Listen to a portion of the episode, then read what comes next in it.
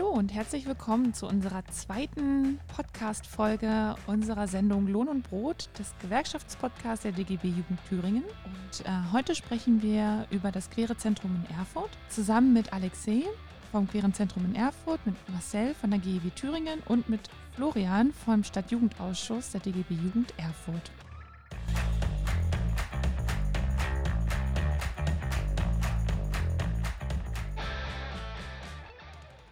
Hallo alle zusammen. Hi. Hallo. Ja, schön, dass ihr alle Hallo. da seid. Ähm, wir haben uns heute ein paar Fragen überlegt, weil das ähm, Thema des Queere Zentrum in Erfurt in der letzten Zeit hier bei uns im Hause oder sozusagen auch jetzt virtuell immer mal viel auftaucht und wir gedacht haben, das ist ja total spannend, da wollen wir auf jeden Fall drüber sprechen und vor allen Dingen auch im gewerkschaftlichen Kontext drüber sprechen, was es da so zu erzählen gibt. Und wir legen direkt los. Alexei, du hast das Queere Zentrum in Erfurt mit, ja, sagen wir, gegründet, wenn das Mhm. richtig ist. Ähm, Ja, so, so weit würde ich nicht gehen. so weit würdest du nicht gehen, das ist okay, das ist schon mal spannend. Ähm, dann erzähl uns doch mal, wie weit du gehen würdest und äh, was das Queere Zentrum so ist in Erfurt. Ja, also wir sind eigentlich im Moment nur eine Planungsgruppe. Ich bin da letztes Jahr im Sommer dazu gestoßen, weil ich was gesucht habe, bei dem ich mich irgendwie ein bisschen mehr engagieren kann, gerade für die queere Community, weil ähm, ich gerade aus einer Gegend hergezogen war, die sehr konservativ war und ich mir dachte, irgendwas muss getan werden. Und dann habe ich das auf Facebook gesehen und dachte mir, hey, das klingt doch eigentlich voll cool, dass man da irgendwie versucht, was, was aufzubauen. Und ja, deswegen versuchen wir halt dieses queere Zentrum äh, aufzubauen, wo halt ähm, generell halt queere Leute aller Art, aller Altersklassen, aus allen Schichten auch, äh, wir versuchen auch schon teilweise zu arbeiten, Leute, die vielleicht nicht unbedingt so gut Deutsch sprechen oder sowas, halt eine Anlaufstelle haben, wo sie entweder Hilfe bekommen können, wo sie sich auch vielleicht mit Gleichgesinnten treffen können, wo sie auch vielleicht Informationen erfahren können, wenn sie jetzt zum Beispiel äh, auf der Suche sind nach einem Label oder ja mit Leuten reden wollen, die sich da schon ein bisschen sicherer sind. Also wir wollen ja eine Begegnungsstätte schaffen, äh, aber halt auch Leute bilden. Apropos Bilden. Da fällt mir gerade ein, ich bin bei euch auf der Homepage. Zu Beginn auf der Startseite findet man so eine Slideshow sozusagen, wo ihr ja so ein bisschen vorstellt, was ihr so macht oder auch machen wollt. Und da steht zum Thema Bildung, gerade in dem ersten Slideshow-Bild sozusagen, Akzeptanz fördern durch Bildung. Das Queere Zentrum Erfurt wird Angebote zur vielfaltspädagogischen Arbeit liefern. Äh, Im Weiteren ist die Rede noch von äh, Beratung und Begegnung. Begegnung hast du auch gerade eben schon mal angesprochen. Ja. Was genau sind denn die Ziele des queeren Zentrums? Also wie genau sozusagen kann ich mir dann so ein Angebot vorstellen? Kannst du da vielleicht so konkrete Situationen Mhm. mal nennen, die du so, genau, die du im Kopf hast, wenn du daran denkst?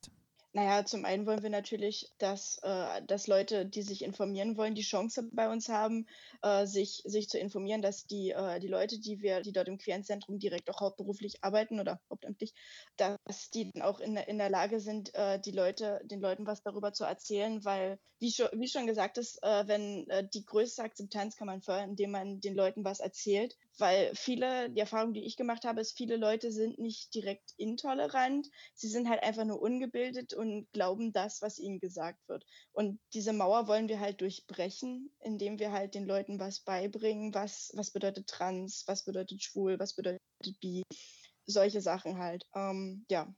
Okay. Du hast jetzt gerade mal gesagt, so die Leute, vorhin hast du gesagt, die Community, quasi die Zielgruppe. Du hast gerade schon mal genannt. Kannst du die Zielgruppe Ja. nochmal so zusammenfassen?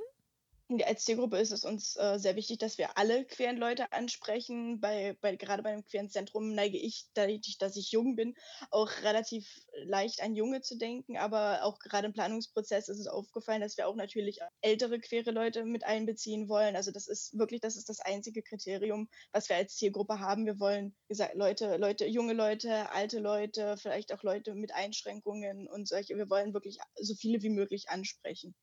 Und sind dann Arbeitnehmerinnen auch Teil eurer Zielgruppe? Ähm, ja, natürlich. Also es ist auch wichtig, dass man, äh, dass, dass die Arbeitgeber informiert werden. Das ist, glaube ich, gerade, also für mich jetzt auch als Transperson und andere Leute garantiert sehr wichtig, dass äh, auch Arbeitgeber wissen, wie, wie kann ich damit umgehen, wie kann ich den Betroffenen, in Anführungsstrichen Betroffenen, äh, helfen, wie kann ich denen ihr Leben, auch gerade ihr Arbeitsleben ein bisschen einfacher machen. Du hast davon gesprochen, dass ihr euch auch so als Planungsgruppe versteht und das aktuell seid und dass ihr gerade noch in der Planung seid. Kannst du so ein bisschen was zu dem aktuellen Stand sagen zum Aufbau des Queeren Zentrums in Erfurt? Im Moment, wir arbeiten gerade, das ist eigentlich war der Plan, dass wir unser Konzept vom Sozialausschuss vorstellen.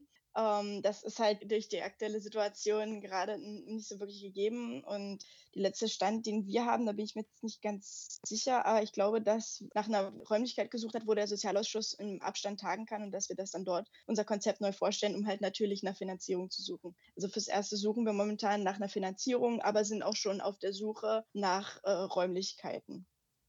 Ähm, also das so ein bisschen auch sozusagen, wenn ich das richtig verstehe, der Aufruf zur Förderung. Oder ja, auf ja, jeden Fall. Das braucht ihr auf jeden Fall. Wofür braucht ihr denn so finanzielle Mittel? Das fragt man sich irgendwie immer, ne? Wenn was Neues also, gegründet wird, wofür braucht man mhm. denn die Kohle? Ja, also auf jeden Fall natürlich für, ähm, für die Räumlichkeiten, für Miete, Fixkosten, solche Sachen. Dann sind natürlich, wir haben zwei, zwei, nee, drei Stellen. Eine Leitungsstelle in Anführungsstrichen und äh, zwei zwei weitere Stellen und die müssen natürlich auch bezahlt werden. Und äh, dann sind noch andere Sachen, wenn wir jetzt Projekte haben oder sowas, dann sind, brauchen wir da natürlich auch finanzielle Unterstützung dafür. Na, dann drücken wir auf jeden Fall äh, die Daumen, dass es demnächst dazu kommt, dass der Sozialausschuss in Erfurt dann tagt, in welcher Form auch immer. Und ihr da auf jeden Fall das Konzept auch nochmal vorstellen könnt, um dann auch hoffentlich die Möglichkeit zu haben, da Förderungen, Fördergelder akquirieren zu können. Habt ihr schon mit den einzelnen ja. Parteien gesprochen? Wie ist da so ähm, der Rückenwind zum Thema? Also die, natürlich wir den meisten Rückenwind bekommen wir natürlich aus, äh, aus dem linken Spektrum, von, den Linken, von den Grünen, teilweise auch von der SPD. Und das Gefühl, was wir jetzt hatten, dass äh, abgesehen von der AfD jetzt niemand wirklich aktiv was dagegen hat. Das ist so das Gefühl, was wir bekommen haben. Klingt ja noch sehr passiv sozusagen, nichts dagegen, aber wie ist so die Unterstützung? Also, dass sie ja, nichts dagegen haben, ist vielleicht klar, aber springen sie euch zur Seite und, und helfen euch da aktiv? Von den, von den Linken, von den Grünen und teilweise auch von der SPD. Du hast es gerade eben ganz kurz angesprochen, AfD. Da fällt mir ein, dass gerade auch eben in den letzten Jahren da viele feindliche Äußerungen, vor allen Dingen sozusagen von der rechten Seite, kamen ähm, es dort auch breite Bündnisse dagegen gab, sowohl von der Community sozusagen als auch natürlich auch von Unterstützung von aktiven Gewerkschafterinnen und Gewerkschaften. Und die GEW ist dort auch sehr federführend immer mit dabei, wenn es um solche Bündnisse geht und fördert oder genau ruft zu einer Pädagogik der Vielfalt auf. Ähm, wo wir jetzt gerade bei dem Thema sind, möchte ich gerne nochmal mit Marcel von der GEW Thüringen sprechen. Marcel, die GEW ähm, beschäftigt sich mit der Situation von homo-, bi-, trans- und intersexuellen Menschen. Und es gibt auch einen Landesausschuss Diversity der GEW in Thüringen, der sich unter anderem auch damit beschäftigt. Was meint denn die GEW mit Diversity? Das ist eine sehr gute Frage. Also vielleicht zur äh, Entstehungsgeschichte. Bei uns äh, ist satzungsgemäß ähm, eigentlich geregelt, dass es verschiedene Personengruppen auch in der Gewerkschaft gibt, die ihre Themen bearbeiten können. Zum Beispiel, dass äh, auch in jedem Landesverband es einen Landesfrauenausschuss gibt oder einen Ausschuss ähm, für Migration, Diversität und Antidiskriminierung mittlerweile. Früher hieß der für multikulturelle Angelegenheiten. Und ähm, aus dieser Situation heraus, dass wir in Thüringen nichts hatten, ist das so ein bisschen entstanden. Also quasi aus einem Diversitätsgedanken heraus. Es gibt äh, viele junge Menschen, aber auch äh, ältere GewerkschafterInnen, denen es ähm, ein Anliegen ist, bestimmte Themen zu besprechen im gewerkschaftlichen Kontext. Und dann dachten wir uns, äh, die einzelnen Gruppen schaffen das nicht. Also die Frauen äh, tun sich nicht zusammen, die Migrantinnen tun sich nicht zusammen, äh, die LSBTIQ äh, äh, Menschen in der Gewerkschaft äh, äh, schaffen es nicht, sich alleine zusammenzutun. Also schaffen wir es, wie es ja übersetzt heißt, auch Vielfalt, so eine Vielfaltsgruppe in Thüringen bei uns in der Gewerkschaft einzurichten, ähm, um eben gemeinsam ähm, das Thema Antidiskriminierung und Vielfalt in der Gesellschaft und im Arbeitsleben zu thematisieren und dann auch bewusst in der Abgrenzung zum ähm, Diversity Management, wie das so aus dem Unternehmertum ja kommt, und daher auch oft äh, aufgekommen ist zuerst der Begriff des Diversity Managements, um sich da bewusst abzugrenzen, zu sagen, es geht hier nicht um Optimierung und quasi aus ökonomischen Beweggründen heraus äh, da so ein Diversity Management im Betrieb zu äh, machen, was natürlich auch positive Effekte hat, sondern uns geht es quasi bewusst um Antidiskriminierungsstrategien äh, äh und um Grund- und Menschenrechte, die durchzusetzen im gesellschaftlichen Leben und im Arbeitsleben. Ich finde das Wort Vielfaltsgruppe, das du gerade erwähnt hast, wirklich irgendwie sehr schön. Irgendwie finde, das hat was. Ähm, vielleicht könnt ihr euch das ja überlegen, so als Untertitel oder so mal mit dazu zu nehmen. Welche, Rele also wie schätzt du ein, welche Relevanz das Thema gerade auch im Kontext von Bildungseinrichtungen spielt? Also so als GEW seid ihr da natürlich sehr nah dran. Ja, es hat, äh, es hat eine ähm, sehr äh, hohe Präsenz. Ganz viele Bestimmungen und Initiativen werden noch nicht äh, umgesetzt, äh, sei es äh, aus der UN-Ecke, also Beispiel UN-Behindertenrechtskonvention, seien es die Standards für interkulturelle Bildung und Erziehung, sei es bei geschlechtlicher oder sexueller Vielfalt. Da sind wir ja quasi ähm, in so einem Emanzipationsprozess nach wie vor drinne. Und gerade in der Bildungslandschaft, die ja sehr durch den Föderalismus in Deutschland geprägt ist, äh, haben wir natürlich die Bundesebene und dann nochmal 16 Bundesländer, wo es unterschiedliche Regelungen gibt, vor allem im äh, Hochschulwesen und auch im Schulsystem, aber eben auch bis hin in den Kita-Bereich. Da gibt es auf alle Fälle äh, sehr viel zu tun, sehr viel zu sensibilisieren, sehr viel ähm, inzuwirken in den verschiedenen Bereichen, also pädagogisches Personal äh, zu qualifizieren, ähm, strukturelle Benachteiligung abzubauen, in Lehrpläne und Curricula ähm, von Ausbildungen und Studiengängen zu gucken, aber auch ähm, digitale und analoge äh, Lehrmaterialien ähm, kritisch zu hinterleuchten und zu verbessern. Du sagtest jetzt gerade strukturelle Benachteiligung abbauen. Das ist ja eigentlich so genau das, so ein Wesenskern auch der Gewerkschaften und der gewerkschaftlichen Arbeit. Welche Relevanz spielt denn das Thema so generell in der betrieblichen Mitbestimmung und auch in der in gewerkschaftlichen Diskurs? Findet sich da die LSBTIQ-Szene wieder? Wird es aufgegriffen? Was ist so dein Empfinden dafür?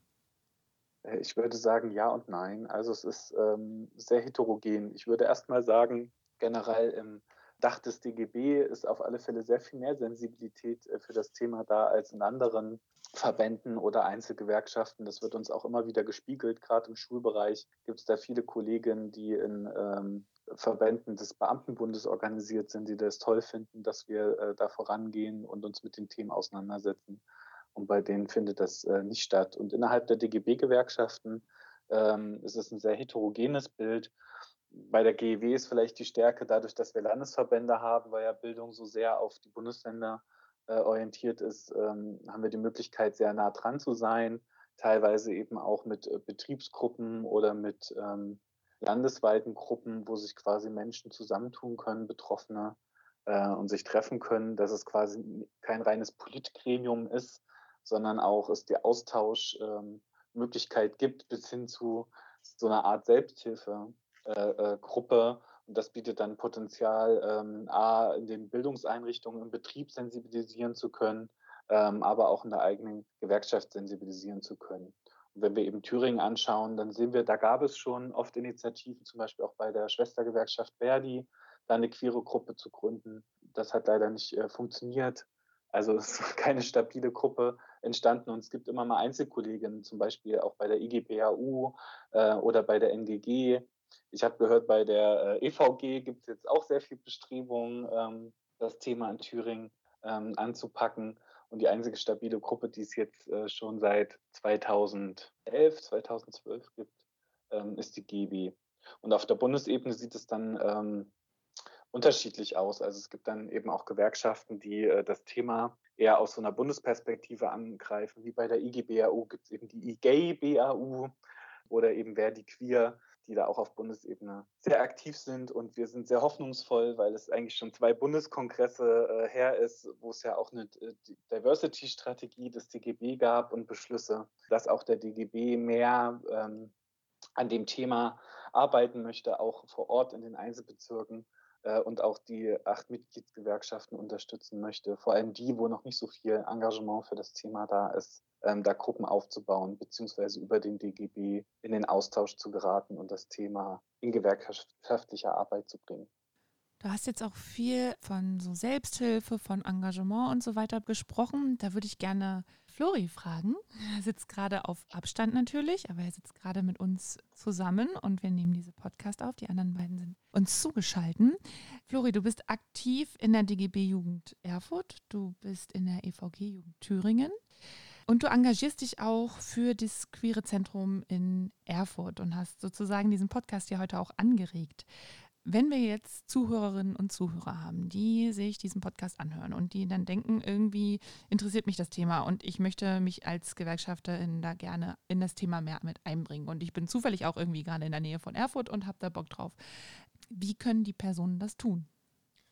Ähm, also ganz einfach. Ähm, ich bin ja zum Beispiel beim SJA der DGB Jugend Erfurt, dann können Sie einfach ähm, auf die Seite vom Filler gehen und sich dort informieren, wenn Sie gewerkschaftlich den Kontakt suchen. Und generell jetzt äh, als ähm, soziales Engagement natürlich beim Queeren Zentrum einfach googeln, einfach melden, einfach mitmachen, weil ja auch gerade ähm, diese queere Frage, diese Phobie ja nicht nur die gewerkschaftliche Sache betrifft, sondern auch übergreifend ist auf jegliche Lebensbereiche. Also man kann alles miteinander verknüpfen und zum Beispiel bei der EVG versuchen wir das auch gerade. Wir bauen ein queeres Gremium auf und möchten ähm, in heteronormativen Bedingungen oder queerfeindlichen Bedingungen oder Räumen einen Safe Space für diese Menschen schaffen und das nicht nur auf betrieblicher Ebene, sondern auch auf familiärer, auf persönlicher Ebene, was wir als Gewerkschaften ja auch mit Förderung des queeren Zentrums erreichen könnten.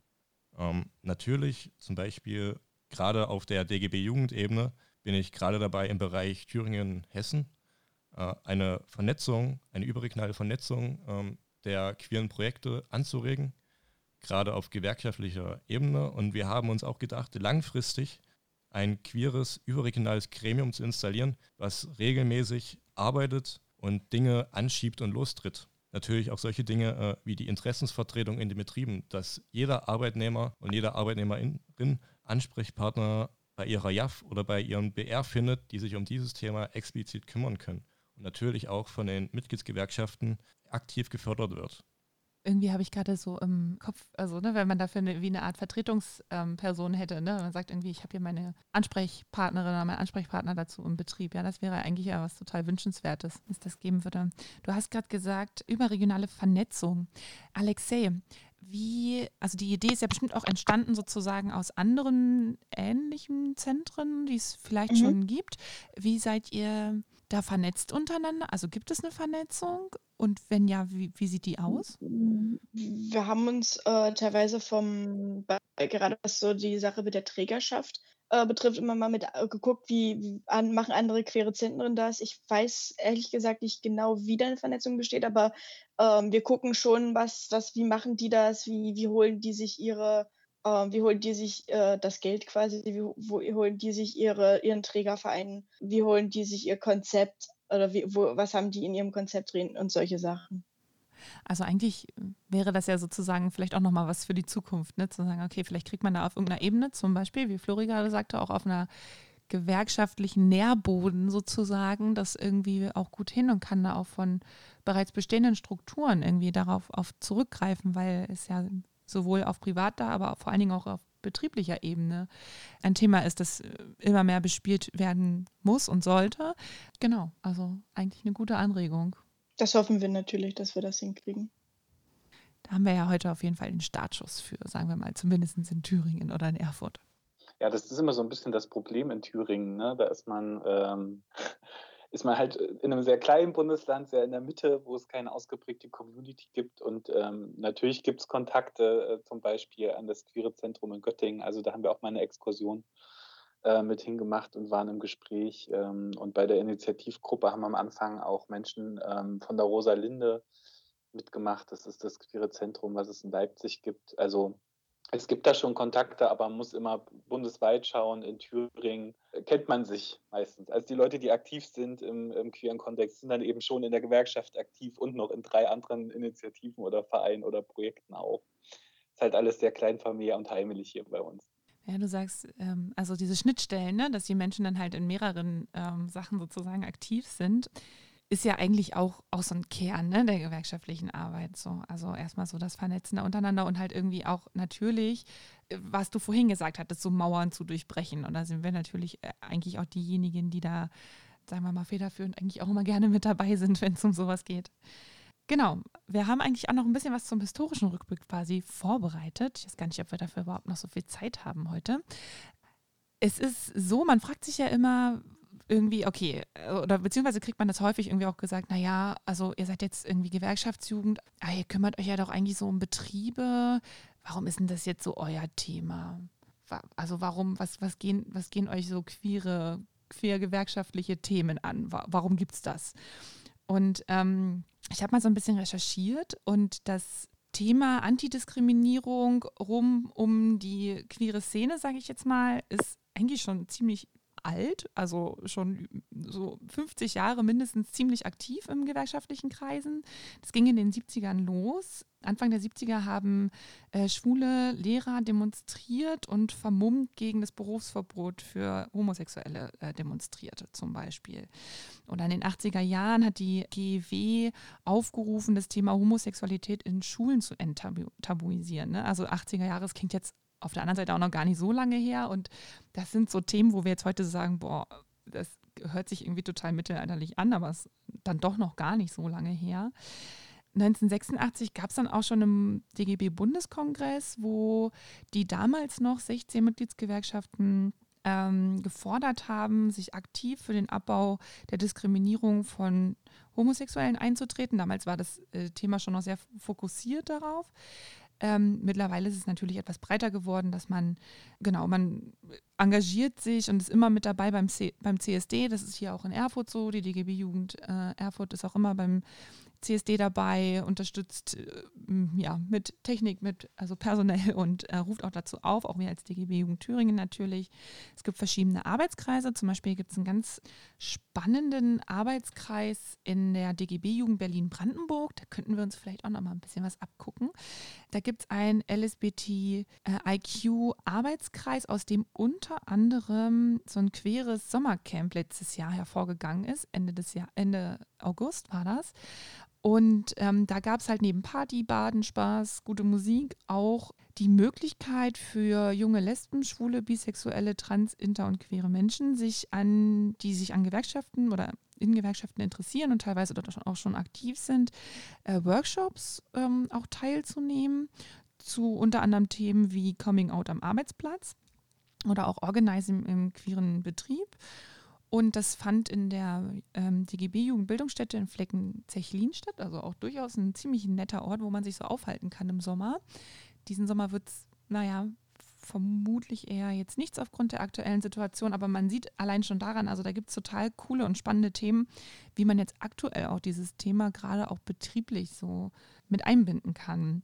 Und natürlich hat die DGB-Jugend da auch Forderungen und wir haben auch ähm, so eine Zusammenfassung Good to Know, Rechte im Betrieb ähm, wo es darum geht, okay, wenn ich das Gefühl habe, ich wäre auf, werde aufgrund meiner sexuellen Identität im Betrieb benachteiligt, was, was mache ich dann? Also ab wann ist das eine Benachteiligung?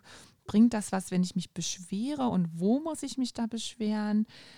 Ändert sich dadurch wirklich was? Was habe ich davon? Muss ich selber klagen und wie kriege ich Unterstützung von meiner Mitgliedsgewerkschaft? Und das alles fassen wir euch auf jeden Fall auch nochmal äh, schriftlich zusammen, wenn wir diesen Podcast hier online stellen und hochladen. Dann wird es auf jeden Fall als Zusammenfassung auch nochmal bei Facebook und Instagram zu lesen sein.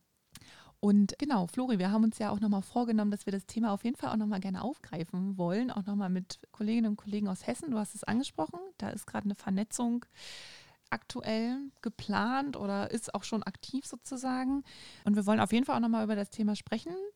Apropos, wir als DGB-Jugend Hessen-Thüringen wollen natürlich auch abseits der Hotspots von Berlin oder Frankfurt die queeren Strukturen stärken und aufzeigen. Gerade ArbeitnehmerInnen in ländlicher Region fällt das oft schwer, weil queere Initiativen weit entfernt oder nur sehr klein sind. Aber wir als GewerkschafterInnen haben über unser Netzwerk die Kontakte, die du brauchst. Also, wenn wir unser queeres Netzwerk ausbauen können, profitieren auch ländliche ArbeitnehmerInnen von neuen Angeboten, die sie dann entdecken können.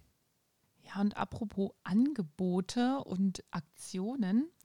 Am jetzigen Sonntag, am 17. Mai, ist der internationale Tag, ich sage es mal auf Englisch, weil das ist nämlich auch die eingängige Abkürzung, International Day Against Homophobia, Biphobia, Interphobia und Transphobia, kurz Ida Hobbit. Findet seit 2005 statt. Ist ein internationaler Tag, wo man auch verschiedene, jetzt dieses Jahr Online-Aktionen auch machen kann. Ähm, Flori, ist da jetzt irgendwie was in Thüringen oder auch deutschlandweit irgendwie geplant am Sonntag, woran man sich vielleicht beteiligen kann oder was man sich anschauen kann? Ähm, ja, auf jeden Fall. In Thüringen vielleicht nicht so viel, aber deutschlandweit haben wir zum Beispiel den CSD Köln, der auch eine, einen Livestream schaltet und einen Spendenaufruf ähm, für die queere Community in Marokko ähm, geschalten hat, sodass diese gefördert werden können und auch ein Stück weit errettet werden können von der queeren Community in Deutschland. Genau, also es wird auch ein Livestream von Ich weiß, was ich tue stattfinden von der TU Berlin, glaube ich. Und dort kann man sich praktisch auch ähm, beteiligen, beziehungsweise einfach zuschauen und den Tag online äh, feiern. Ja, also es klingt total spannend und beim nächsten Mal reden wir bestimmt auch nochmal ein bisschen expliziter darüber, beziehungsweise vielleicht gibt es bis dahin auch schon mal so ein paar konkretere Vorhaben.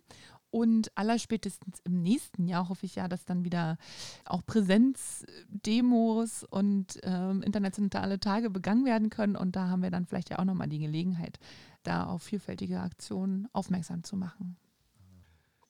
Ja, eine knappe halbe Stunde haben wir hier mit Alexei, Marcello und Flori uns unterhalten über das queere Zentrum und LSBTIQ im DGB, in der DGB-Jugend, beziehungsweise auch schon was eigentlich so seit den 70er Jahren los war. Und nochmal so zum Schluss, liebe Stadt Erfurt, ihr hört das, was äh, die Kolleginnen da wollen, hört euch das an und macht Geld locker, damit da in Erfurt was entstehen kann und nicht so wie Flori das sagte in den Zentren wie Berlin und Frankfurt, sondern dass wir auch in Erfurt eine Anlaufstelle haben. Ja, Marcel, Alexei, wollt ihr noch zum Abschluss was sagen? Wollt ihr noch schnell was loswerden, wo ihr denkt, boah, das muss jetzt noch wirklich unterkommen? So, danke, ja, für, äh, dass das Thema aufgegriffen worden ist und äh, ich hoffe, dass es weitergeht. Die DGB-Jugend ist ja jetzt auch schon seit einigen Jahren immer sehr aktiv beim CSD mit einem Infostand. Das ist schon sehr gut. Und wenn wir jetzt auch fernab der CSDs das Thema in der DGB-Jugend haben und drüber reden, finde ich das sehr gut. Ja, wir freuen uns auf jeden Fall, wenn wir da ein Thema dranbleiben und auch nochmal vielleicht gemeinsame Veranstaltungen machen und vielleicht nicht im Filler, sondern vielleicht im nächsten euer Zentrum, dass da was passiert und wir uns damit einknicken können, euch zu unterstützen. Also auf jeden Fall, wenn es eine größere Eröffnungsparty gibt, sind wir definitiv dabei. Ja, auf alle Fälle, wird zusammen angestoßen. Na dann, äh, bleibt gesund und bis zum nächsten Mal. Tschüss. Bis bald.